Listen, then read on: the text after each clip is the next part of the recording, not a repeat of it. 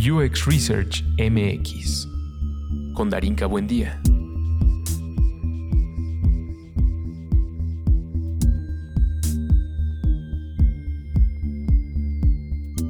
Entrevista con Alicia, Sara y Daniela. UX Writers. Soy lingüista, me encantan las palabras, los idiomas y soy ultra fan de los perritos. Soy UX Writer y Storyteller. Me encanta el pan, la música y me chocan los conciertos. Soy UX Writer, amo bailar, amo la música y me encantan los perros igual. Si hay algo que me gusta de trabajar en la experiencia de usuario, sin duda es eh, cómo le estamos hablando al usuario, cómo estamos entendiendo una idea, cómo estamos percibiendo un producto. Y eh, muchas veces parece ser que eso es algo que eh, solo viene, digamos, por default, pero no estamos viendo el trabajo real que hay detrás, que también es parte de todo este sistema que hay de investigación y nada más significativo y emocionante el día de hoy de tener a tres personas que se dedican justo a eso, ¿no? El UX Writing, que es una de las cosas que eh, han estado eh, comentando mucho, tanto en las redes sociales como en los mensajes que muchas gracias por escuchar y, mandar. Eh, era una, una, una, inquietud que creo que vale mucho la pena explorar, sobre todo con, con quienes están ahorita sentadas conmigo, porque son distintas perspectivas, ¿no? Tenemos la perspectiva de toda la parte de la lingüística y también tenemos la parte de trabajar como copy o trabajar como UX writer, que desde una perspectiva pues suena muy natural, pero la realidad es que eh, no es así, ¿no? Todos llegamos aquí como por pura inercia, si lo queremos llamar. Bienvenidas, chicas, ¿cómo están? Gracias. Hola, muchas gracias, Larinka. Qué gusto tenerlas, verlas y sobre todo, eh, siempre pasa antes de grabar, ¿no? Hay como este comentario de a ti te vi en algún lado, a ti te reconozco de otro lado. El mundo de la UX es muy chiquito y pues quiero escuchar un poco cómo es que existen estas conexiones entre ustedes. Platíquenme. eh, pues en algún momento yo en mi anterior trabajo en 23 Design participé en un podcast que todavía existe, escúchenlo por ahí, se llama La Barra. Y entre muchas cosas, en algún episodio hablamos de UX Writing y así fue como digitalmente conocí a Alice. Así es, pues yo a Sara la conocí em, investigando, llegué a la barra, la escuché y me pareció súper interesante, ¿no? Y bueno, a Dani eh, he coincidido con ella en unos cursos de UX de Writing. UX, de UX Writing con Carlos Candiani, em, en los que conocí a Alice y a más gente que se relaciona con el mundo del UX. O gente interesada. O gente interesada. sí, justo antes de, de, empezar esta conversación decía que era como qué pasa en el antes, durante y después, ¿no? Eh, cuando ya tenemos un, un, bagaje que tiene que ver más con la experiencia social y lo quieres integrar a toda esta, eh, pues, ecosistema, ¿no? Y, y, todo lo que viene de, de esta nueva, semi-nueva, nueva, entre comillas, porque lo que sí es cierto es que en México el boom del UX pues está ahorita muy cañón, pero UX Writing y la experiencia de usuario pues ya tiene un ratote.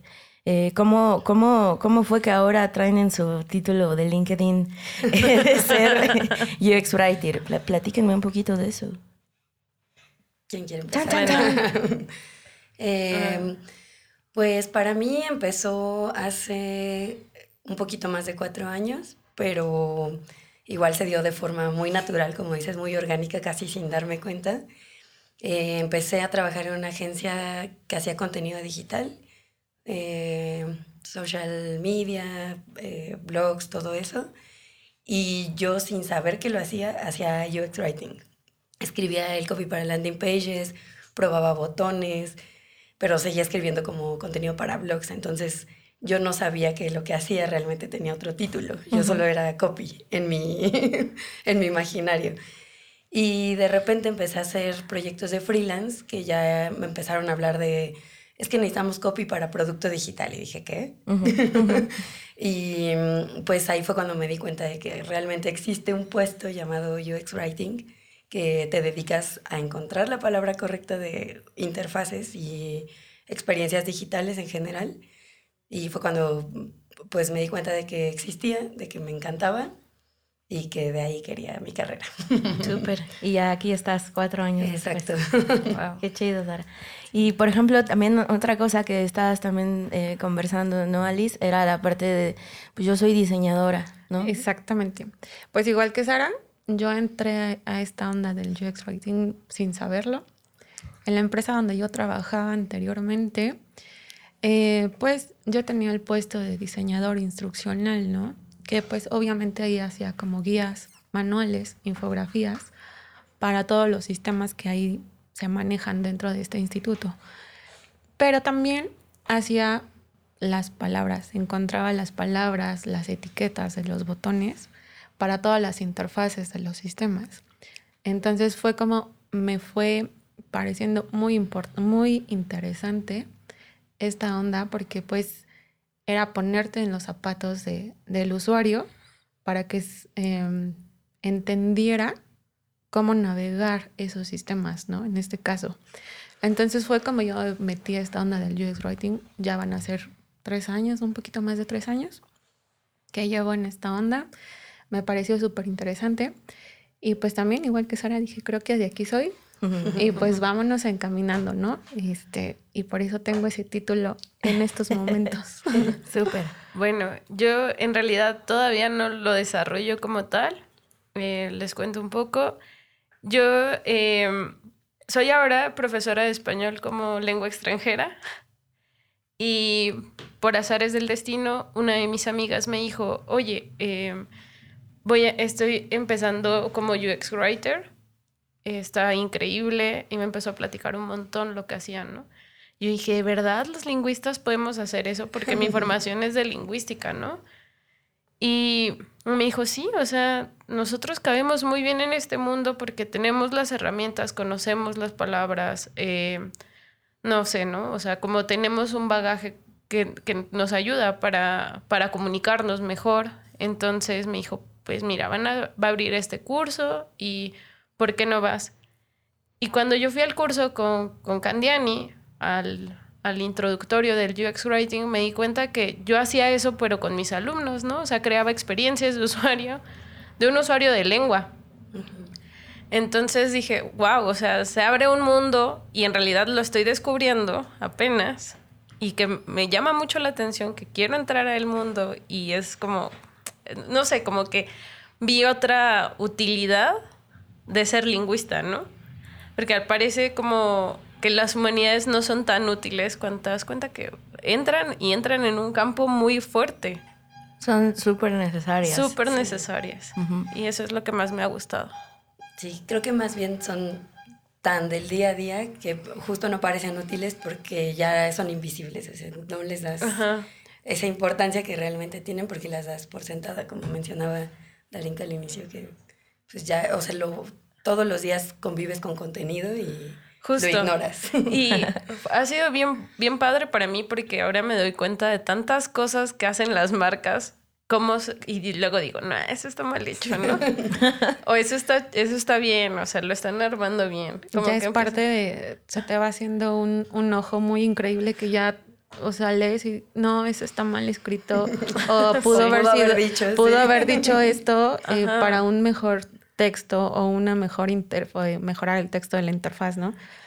Creo que eso es bien importante porque como mencionaba Dar, es em, algo ya mm, mm, como tan normal, que la gente lo ve tan normal, pero que es tan importante, ¿no? Para crear mejores experiencias em, en los servicios o en los productos, ¿no? Hablando de este mundo digital, pues obviamente no nada más que el diseño se vea bonito, como todo mundo le dice, sino que también vamos de la mano con ellos, ¿no? Que la experiencia sea muy buena tanto en el diseño como en el contenido que, que, que, los usuarios están observando. Sí, creo que hay una parte que, que, creo que es importante revisar, aprovechando que estamos en esta mesa, es hablar sobre el proceso, ¿no? Porque muchas veces, y, y retomando un poco la parte del descubrimiento y la validación en la investigación, eh, parte de los hallazgos que se están generando a partir de diversas técnicas van justo orientadas a, la parte de, voz y tono, ¿no? De saber quién es ese perfil, si esa protopersona va a cumplir con las hipótesis de negocio y también con las expectativas del usuario. Entonces, em, creo que donde más se nota y donde más se necesita eh, pulir este ejercicio de la especialización del UX Writing es, en ese eh, input que le da al, al producto y al servicio digital, porque es el primer contacto que tiene el usuario cuando está percibiendo tu interfaz, ¿no? Es cómo me está hablando, quién me está hablando, ¿no? Y sobre todo si ese llamado a mí me va a generar justo una acción. Mm, no sé cómo ha sido para ustedes, primero, que entiendan ese proceso y si está vinculado al research, y si no ha sido así, ¿qué han tenido que hacer desde sus trincheras para poder involucrar un poco e, esa parte de, de hacer diseño centrado en el usuario? Mm, para mí es eh, encontrar ese equilibrio entre un ejercicio de imaginación y un ejercicio sustentado. O sea, siempre tienes que tener las bases eh, para conocer al menos cómo es el usuario. La verdad es que en los proyectos en los que he participado no siempre hay o tiempo o recursos para hacer research, pero tú como copy eh, tienes eh, creo que también es responsabilidad, no solamente como, o sea, es, parte importante de nuestro trabajo de hacer tu propio research y eso no significa que tengas que conducir encuestas o hacer un diseño de una encuesta porque a lo mejor no tienes tanto conocimiento en eso, pero irte a sentar a un parque, irte a sentar a un restaurante, escuchar a la gente, observar, ver cómo hablan, las palabras que usan, cómo se expresan, o sea, vivir el día a día del usuario que estás buscando o los usuarios cuando necesitas también acotar, eso te empapa de la forma, o sea, leer lo que ellos leen, escuchar lo que ellos escuchan, ver los programas que ven, eso te da muchísima información para saber cómo es un mundo, o sea, cómo vive, qué espera de la vida o de tu producto, cómo cómo se maneja, todo eso es súper valioso y creo que ahí pues obviamente cuando hay un equipo de research de por medio pues es mucho más enriquecedora la información que tienes, pero cuando no pues también la puedes sacar de cierta forma o hasta amigos, todos han sido usuarios de algún producto, entonces también a ellos hacer entrevistas como muy casuales de, oye, tú cuando usaste Uber por primera vez, ¿qué, qué pensaste? ¿Qué pasaba? O sea, todas esas cosas y ya de ahí, pues sí es el ejercicio de imaginación, que como decía Alice, es meterte en los zapatos de la otra persona y pues empezar así, si yo quisiera esto, si yo fuera esto, ¿qué pensaría? ¿Qué diría? ¿Qué haría? Y pues encontrar ese, ese punto medio. El balance, me gusta. exactamente, es encontrar el balance. Yo lo que siempre, o como lo he manejado, es investigar, ¿no? Investigar tu target, el target a quién te vas a dirigir. Porque obviamente pues no es lo mismo dirigirse a unos niños, adolescentes y adultos mayores, ¿no? Entonces es investigar, conocer súper bien a tu usuario, ¿no? Saber hacia dónde lo quieres llevar, eso es bien importante. Como decía Sara, te metes a la investigación en el campo y es escuchar lo que este, ellos están escuchando, lo que leen, lo que hablan, ¿no? ¿Cómo, cómo es su comunicación entre ese tipo de personas? Eh, también a mí lo que puedo hacer un poquito en esto es em, pregunto demasiado, soy muy preguntona, ¿no? Hacia dónde queremos llevar a la persona. O empiezo a hacer mis primeros textos y con mis compañeros, ¿no? A lo mejor los que no saben como de lo que estamos tratando, a ver, ¿tú lo entiendes? Tú esto y esto, ¿no? ¿Y cómo lo ves? Y esto, para ir mejorando em, los textos, porque pues obviamente el contenido lo puedes ir mejorando día a día. Ahorita escribes algo y volteas, ves cualquier cosa y ya dices, ay no, puede quedar mejor así. Nunca está terminado. Exactamente, nunca lo terminas, nunca lo terminas porque siempre vas mejorando y mejorando, ¿no?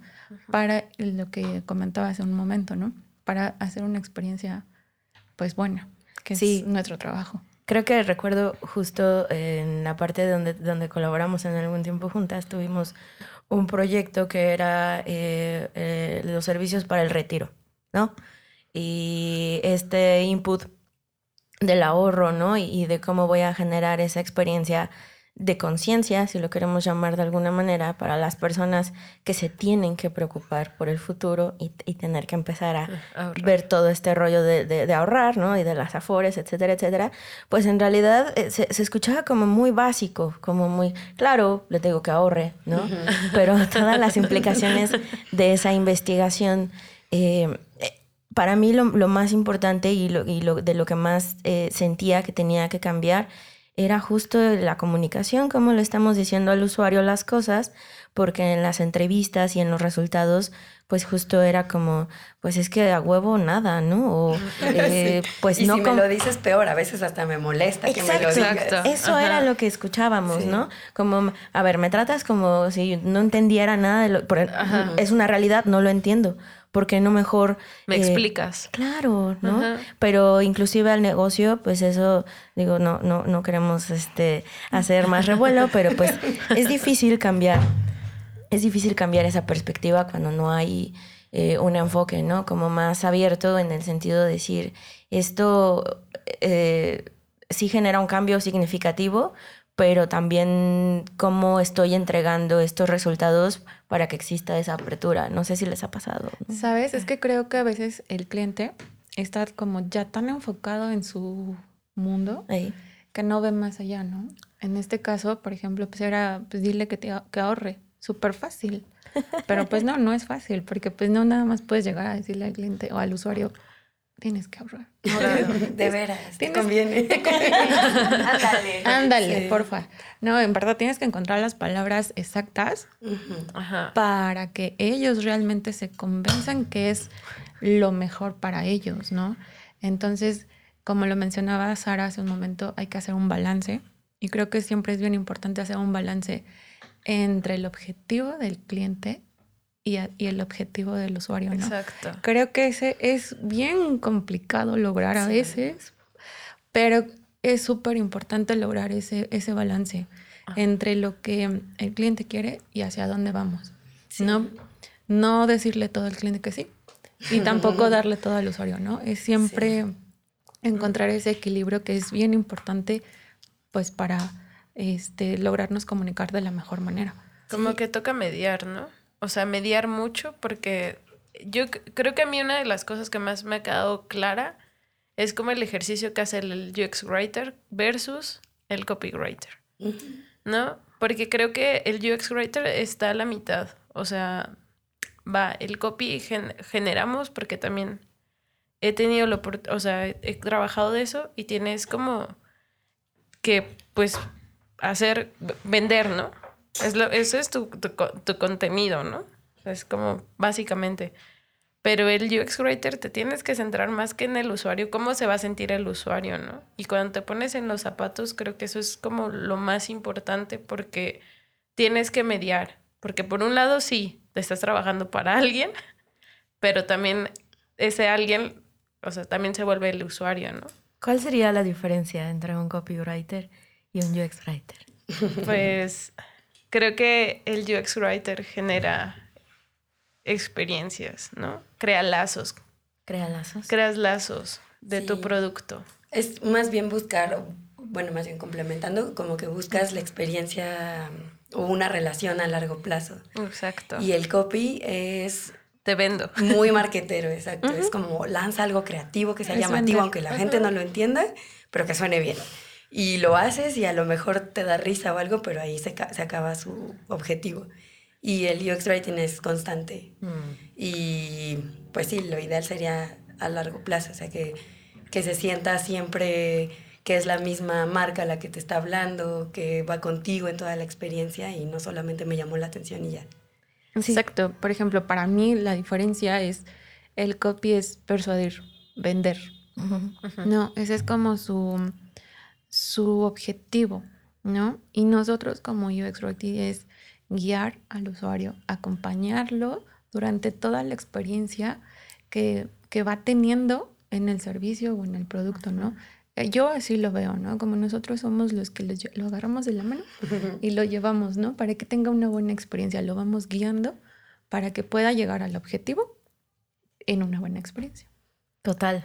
Hay, hay bueno, actualmente también una de las preguntas es como, oye, y casos, ¿no? Casos de estudio o ejemplos, ¿no? Como cosas que ya estén más bajadas a la realidad. Una de las eh, startups que más admiro en cuanto al UX Writing es Ben and Frank.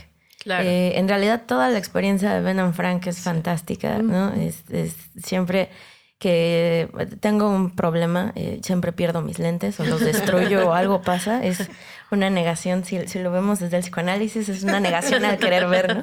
Este, pero siempre los estoy perdiendo, ¿no? Amiga, date cuenta. Amiga, date cuenta, ¿no? Claro, ¿qué te digo, Sara?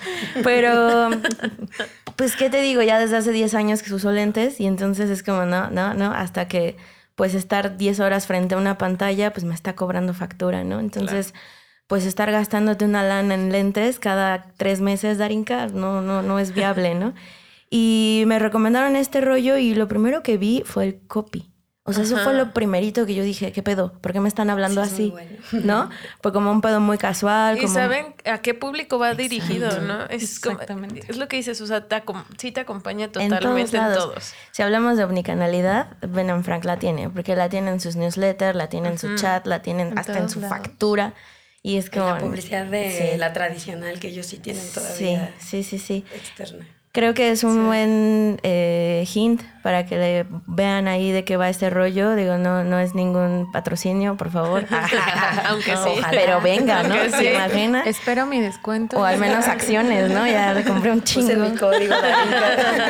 no, pero creo que es una, es una forma de, de, empezar a bajar estos ejercicios de cómo está comunicándose el, el negocio y esta relación de la que habla Sara. La relación de constante confianza y de decir voy a regresar ahí porque eso es lo que me está dando algo que no nada más va en un sentido, ¿no? Sino está constantemente generando ahí sinergias. para ponerlo de una forma práctica, es como ir a comprar ropa, o más bien a buscar ropa. Ok. Puedes ir por el centro comercial, ves un escaparate, ves otro, otro, otro. Sí. Eso es el copywriting. Así, el comercial que te llama la atención y dices, mm, eso se ve bien. No sé, no me meto a la tienda, pero se ve bien. O, me llamó la atención, le tomé fotos, lo que sea. Y el UX Writing ya sería entrar a la tienda, probarte, que alguien te atienda, te gusta, te lo compras. O sea, el UX mm. Writing, desde mi punto de vista, su objetivo termina hasta que tienes a un usuario feliz. Ok. Y el copy es muy... Te vendo. Yo lo que tengo de esa perspectiva, también trabajé, pues mi primer trabajo fue de copywriter en publicidad creo que es muy de la industria para la industria. O sea, como para quién fue el más creativo, quién fue el más loco, el más atrevido. Pero realmente no va dirigido a nadie. Muy pocas veces hay research. O es un research que... De mercado. Exacto. Que hacen en volumen y maquila. Sí, tal cual, tal cual. Órale. Eso a mí también es algo que me ha llamado más la atención justo porque, bueno, de, mis, de la gente que conozco, muchos se dedican al copywriting, ¿no? Y digo, pues está padre, o sea, la, verdad es que está bien padre, ¿no? Pero ver esta parte humanista. Es que siento que es muy humanista esto, como de, de conocer, de ver cuál es tu, tu público, empatizar. Siento que eso es a mí lo que más me ha gustado como de esta parte del UX Writing. Eso. Totalmente.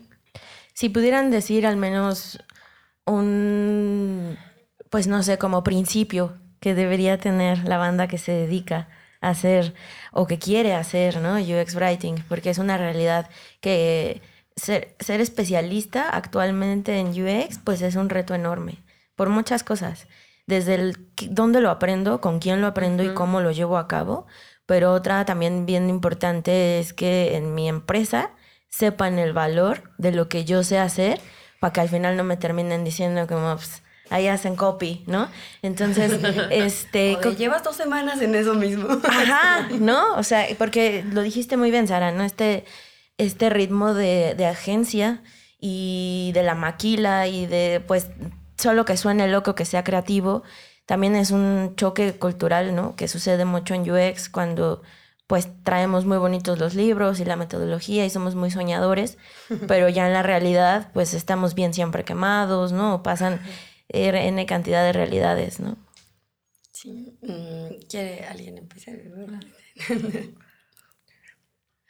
pues para mí creo que o sea, como dices, los libros dicen muchas cosas, dan muchos consejos, pero de la experiencia que he tenido, lo, de las cosas que más me ha servido, que he encontrado realmente útil para dirigir el UX Writing, es tener un interés genuino por la gente a la que le estás hablando. O sea, suena muy básico, pero de verdad hay que escarbar y encontrar el motivador de la persona.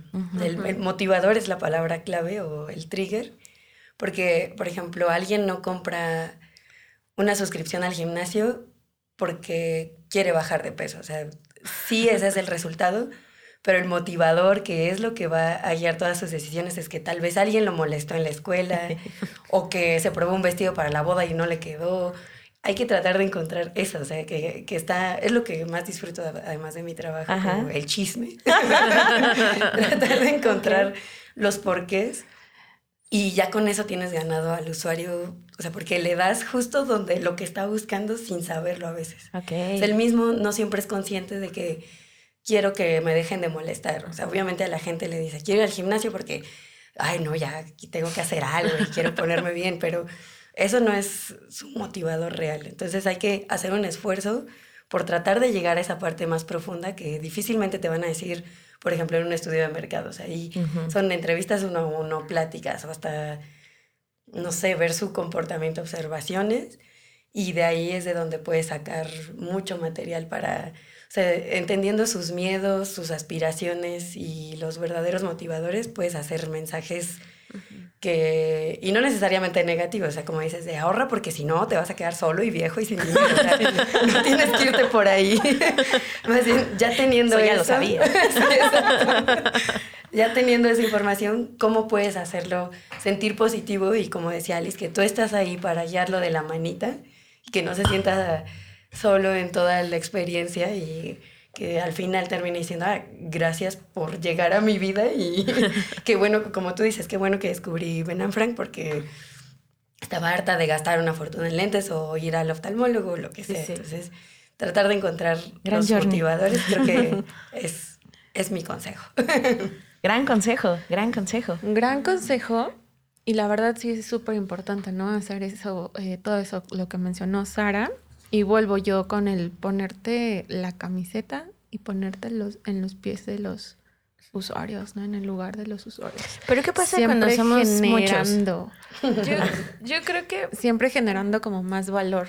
¿Qué pasa cuando somos muchos? O sea, muchos usuarios. Cuando tienes que desarrollar la voz, no de un usuario. de varios, por, eso. Es que es, eso, ahí es lo importante y lo interesante de nuestro trabajo, ¿no? Porque no solo tienes que ponerte en los zapatos de una persona. Tienes que entender a diferentes eh, personas. Entonces, entenderlos, entender sus necesidades, hacia dónde quieren ir cada grupo de personas. Entonces, ese, es, ese ahí es como, es algo complicado, pero es bien interesante encontrar ese punto o ese voz y tono que te va, que te va a ayudar a dirigirte a todo ese grupo de personas, ¿no? Y creo que también es bien importante decir que no, o sea, que parte, creo, de lo que genera el UX en o sea, vaya, la redundancia, o sea, de forma más amplia, es que la mayoría de las personas que llegan al UX son personas curiosas. Sí, es cierto. y, o sea, yo me di cuenta, ¿no? O sea, yo, y que justo, pues, no puedes, puedes no contar con un equipo de research, pero investigas. Y eso pues perdón, pero somos curiosos, chismosos, ajá. Y además que no está cerrado trabajar con otras áreas, ¿no? O sea, creo que eso es algo bien bonito de la, del UX en general, que tienes que estar abierto a, todo tipo de, disciplinas, porque todos se integran para un fin común, que es crear experiencias de usuario.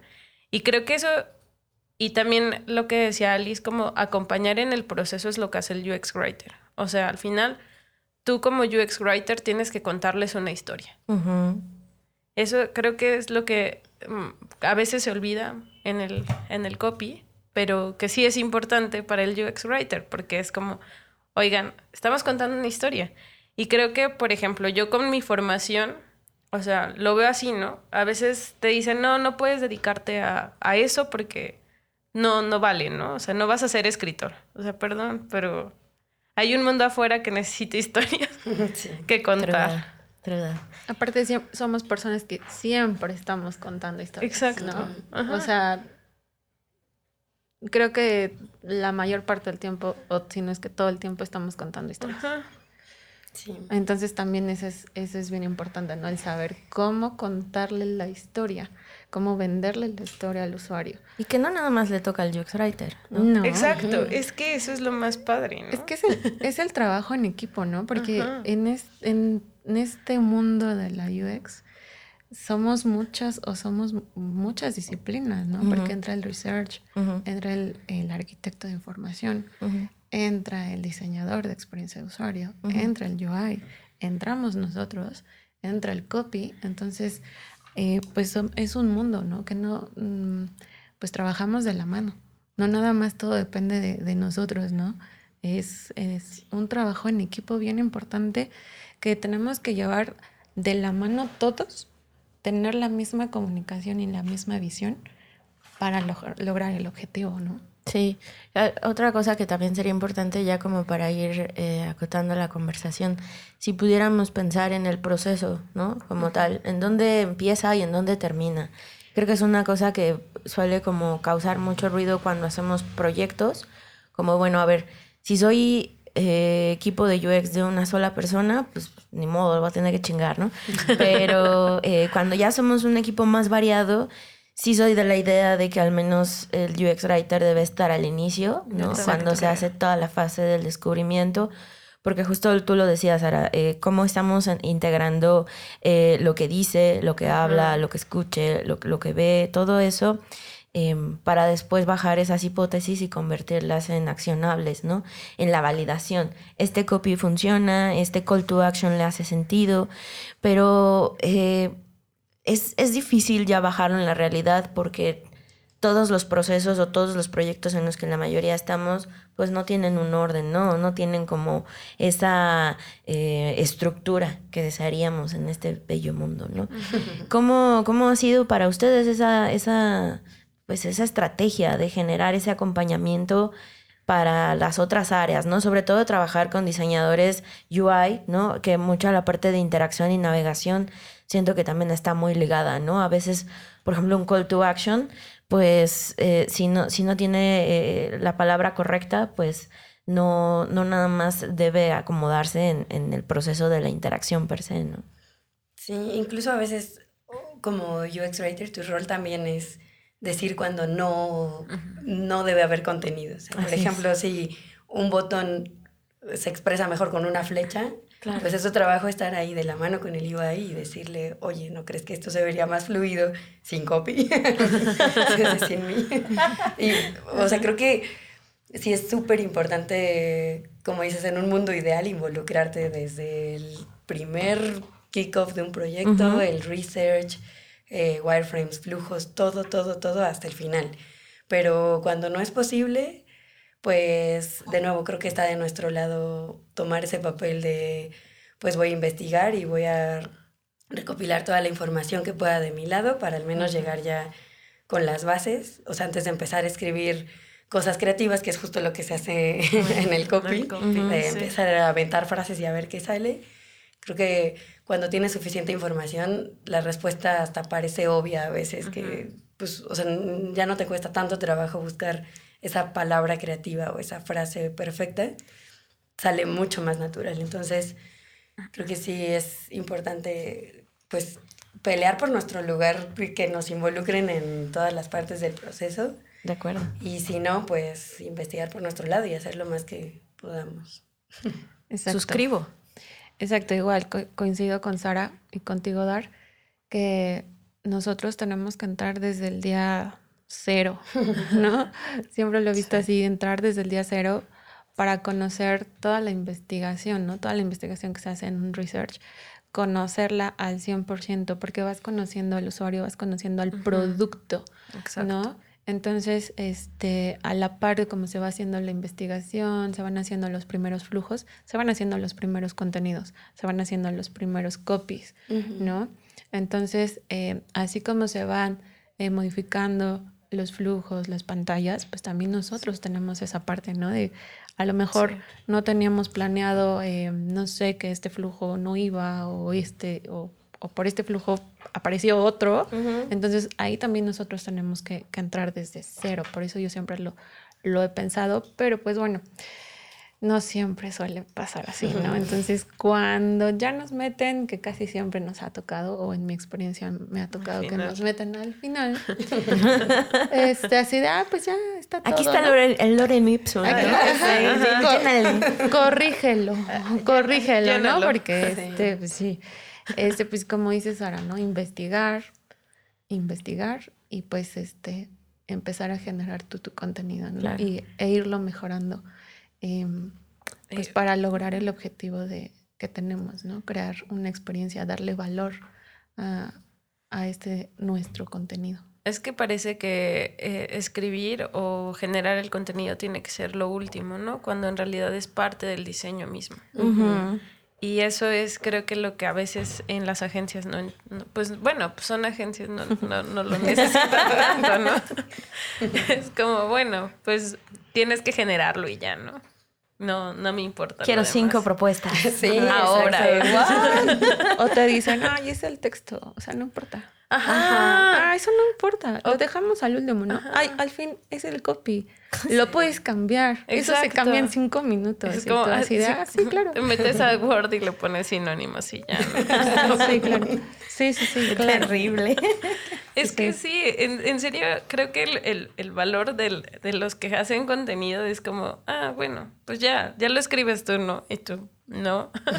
no va así. Necesito saber y todo lo que, o sea, ahorita lo que están diciendo como la parte donde va, pues tiene que ir al inicio, ¿no? O sea, tienes que saber cuál es tu público, para quién te vas a dirigir, quién te va. Y también una cosa que ha funcionado mucho y que creo que no se toma muy en cuenta, ahí sí diría de nuestro lado, o sea, en el mundo de user experience, es súper importante cuando lo hay poner atención en, en la gente de que atiende al cliente, o sea, de teléfono, la que responde correos, ellos tienen información súper valiosa que nadie usa, o sea, no se hace, los CEOs difícilmente la conocen, la gente de User Experience es como, pues son los del teléfono, ni los conozco, entonces, y ellos tienen un montón de información, ellos, son quienes escuchan todas las quejas, las sugerencias, las felicitaciones, todo de los clientes, y rara vez se les considera en el research, en los talleres, en todo. Entonces, ahí también tenemos oro puro. Totalmente. Ahora que lo mencionas, recuerdo justo, eh, eh, me tocó hacer una, una observación de campo y la idea era justo pues, diseñar una aplicación para resolver un tema automotriz. Y pues eh, digamos que lo que se quería em, entender era cómo el usuario hace todo el journey desde que tiene su automóvil hasta que va y hace su servicio, ¿no?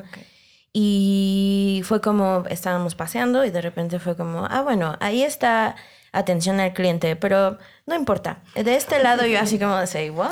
¿no? Y le dije, no, eh, necesito hablar con ellos. ¿Por? Pues porque ellos son los que hacen las citas. O sea, es como, ¿no? O sea, esa es la persona que está generando el flujo y tendría que entender yo, pues, cuáles son los stoppers, cuáles son justo em, los bloqueantes, ¿no? Todo, todo aquello que implica generar ese, ese proceso, ¿no? Entonces, gran, gran, gran, gran tip para, para cuando estén haciendo justo este desarrollo de, de experiencia de usuario, ¿no? Mencionaron algo bien chido que es con lo que yo quisiera ya cerrar, que es el storytelling. Para mí no hay cosa más poderosa que una historia, ¿no? Eh, nos engancha, nos atrapa, nos resignifica. Eh, creo que es lo primero que hicimos, ¿no? Cuando pisamos el territorio, ¿no? Empezamos a contar una historia desde el día uno, desde, es más, inclusive desde que ya estás ahí en, en planes, pues ya se está escribiendo una historia, ¿no? Y justo lo que yo procuro siempre hacer mucho énfasis cuando doy los talleres es de cómo le vas a comunicar la investigación que hiciste a tus stakeholders, a tus product owners, pero también eh, cómo se la entregas a los usuarios. Y no hay mejor herramienta que el storytelling, porque es justo poner eh, toda, toda la vivencia y todo lo, que, todo lo que observaste y todo lo que viviste a través de un caso real o un caso práctico. Inventado, sí, tal vez, pero eh, tiene otra mirada, ¿no? Que es justo lo que ustedes decían al inicio, ¿no? Empatizar. Em, no sé si hay una escuela, ¿no? Como tal que te diga hacer eh, historias, ¿no? Ahí la podemos aprender en la escuela, la podemos aprender eh, cuando estamos ahí en el Netflix, ¿no? O sea, al final todas son microhistorias, ¿no? Y de hecho recuerdo que cuando em, empecé el, primer episodio del podcast, pues así empezaba el intro, ¿no? Como de, pues a mí me gusta contar historias, pero creo que el viaje de la investigación es escuchar historias escuchar las historias de la gente que está utilizando el producto, el servicio, la historia del stakeholder, la historia del cliente, ¿no? Todo eso es, es lo que le da poder, ¿no? ¿Cómo, cómo, cómo hacemos mejor storytelling desde sus trincheras, chicas? pues, bueno, a ver, yo les voy a contar algo. Cuéntanos. Em, justo, les voy a contar algo. Yo de formación soy de letras hispánicas. Y entonces en, algún punto en la carrera nos dijeron, no, ustedes no van a escribir, o sea, ustedes no vienen para ser escritores. Y ya, ¿no? Te cierras como la idea. Qué bajón. Ajá, sí. Y es como, ah. ok, me voy a dedicar a cualquier otra cosa, menos a menos a escribir. Y ya, ¿no? Entonces, pero es algo que inevitablemente puedes dejar de hacer. O sea, yo les digo, yo doy clases de español. Y siempre necesito un input para llegar con mis estudiantes y engancharlos en el tema gramatical que vamos a ver en el día. Y ahí cuento una historia. Yo no me había dado cuenta de eso hasta que llegué al curso de UX Writing. Como que dije, ah, o sea, yo lo que hago en realidad es eso. Cuento una historia y a partir de eso ya engancho a los estudiantes, ¿no? Ah, qué está, está cool. Claro, la hoja en blanco, o sea, siempre es como el pavor, ¿no? O sea, no es lo mismo llegar y como ahorita que llegamos, platicamos, que un poco la vamos haciendo entre todas, una historia, que cuando tú la tienes que narrar. Entonces creo que eh, en, ese sentido, a mí lo que me ha servido mucho es como leer, pero literatura breve, o incluso Twitter. O sea, Twitter es un, un magnífico ejercicio para ser breve, claro, y ver qué tono, porque al fin y al cabo podemos crear un personaje ahí. O sea, eh, uno se, presenta como un personaje. ¿Qué personaje? ¿Qué postura? ¿Qué tono? ¿Qué voz vas a usar? Igual te van a leer solo tus amigos, ¿no? Pero practicas. Pero practicas, exacto. Creo que se, hace, se puede volver un muy buen ejercicio para hacer cosas muy claras, muy breves y que te ayudan a contar historias, ¿no? Que para mí, no sé. Me encanta. Excepto los hilos. abro hilo. Abro hilo, abro hilo. ¿Por qué no me gustan los hilos? Sí, arruinó Twitter. Capacidad de síntesis. Pues, por ejemplo, yo lo que, o cómo cuento una historia, no sé, siempre es, me pongo como mis cinco preguntas muy básicas. ¿Qué? ¿Para qué? ¿Por qué? ¿Quién? ¿Y quién? ¿No? Eso es como lo que yo hago, ¿no? Para empezar a contar una historia y como decía este Dani, ¿no? Atrapar, a, atrapar al usuario, ¿no? Es, es que sí es bien complicado. Esa parte a mí sí me, está, me, ha costado trabajo porque sí, este, pues a veces tú dices, ah, está bien padre ya, cómo lo está quedando, pero pues no, te estás dando cuenta que, que no estás enganchando tan fácilmente a tu usuario, ¿no? Entonces ahí es cuando tienes que volver a, a rehacer las cosas. Entonces, Iteración. Exactamente. Exacto. Entonces, pues yo básicamente me baso en esas cinco preguntas. Las cinco son básicas. ¿Qué? ¿Cómo? ¿Cuándo? ¿Por qué? ¿Cómo? ¿A qué horas? ¿Dónde nos vemos? ¿Quién? Ah. ¿Qué? ¿Cuándo? ¿Por qué? ¿Y para qué? Nice. Súper. Pues eh, es sin duda un tema que podríamos estar exprimiendo muchísimo porque para mí no hay algo, vaya, yo me, yo me titulé de la carrera eh, hablando de, del cuento, ¿no? El, tejido simbólico que, que, genera a partir de, de toda esa eh, generación de experiencias en los niños cuando leemos cuentos, ¿no? para mí siempre ha sido como el gancho, ¿no? Los libros es como es lo que espero nunca dejar de hacer, ¿no? Que es leer.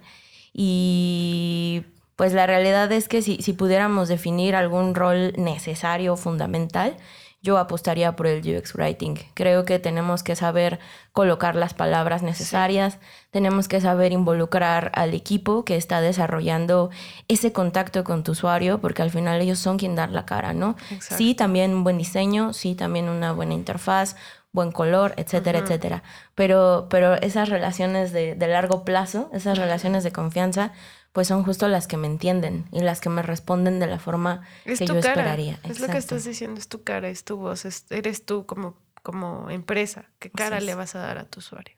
Sí, y eso que menciona Dani es muy importante también que, o sea, aunque no hagas ese ejercicio de desarrollar la personalidad de la marca, porque igual muchas veces ya llegas a un proyecto muy avanzado y no tienes esa oportunidad, es importante que como UX Writer tengas siempre clara la imagen de la persona, porque es como cuando entras a un edificio y el vidrio está oscuro y te dicen su identificación y no ves con quién hablas y ya estás entrada así como a la defensiva y le gritas y ¿qué? No, No, me escucha. Y ya estás mal porque no le ves la cara a la persona. Y eso pasa con muchas marcas. Cuando no tienen personalidad a través del UX Writing, pues tú te sientes, no sabes a quién le estás hablando o quién te está hablando y nadie quiere hablar con un robot de, se está enviando su información, quién, a dónde, o sea, ¿por qué? Exacto, ¿por qué? Y todas las preguntas. Y es muy importante que nosotros nos encarguemos de definir un poco esa cara o esa persona, o sea, tú sientes cuando algo es femenino, masculino, adulto, joven. divertido, serio, formal, entonces también está de nuestro lado formar esa personalidad para que la gente tenga la confianza de interactuar constantemente con la interfaz o con la experiencia. Y mantenerla, que es bien importante, ¿no? Mantener ese vocito, ¿no? Porque en ocasiones te empiezan a hablar de tú, de usted, de en pasado, presente. Entonces, eso también es bien importante, ¿no? Español, castellano. eso es súper importante mantener ese, ese vocito, ¿no? En todo, en todo tu producto o servicio. Sí. sí. Listo. Muchas gracias, chicas. Muchas gracias pues, a ti. Espero la hayan pasado bien. Gracias a ti. Gracias. gracias. UX Research MX. Con Darinka Buendía.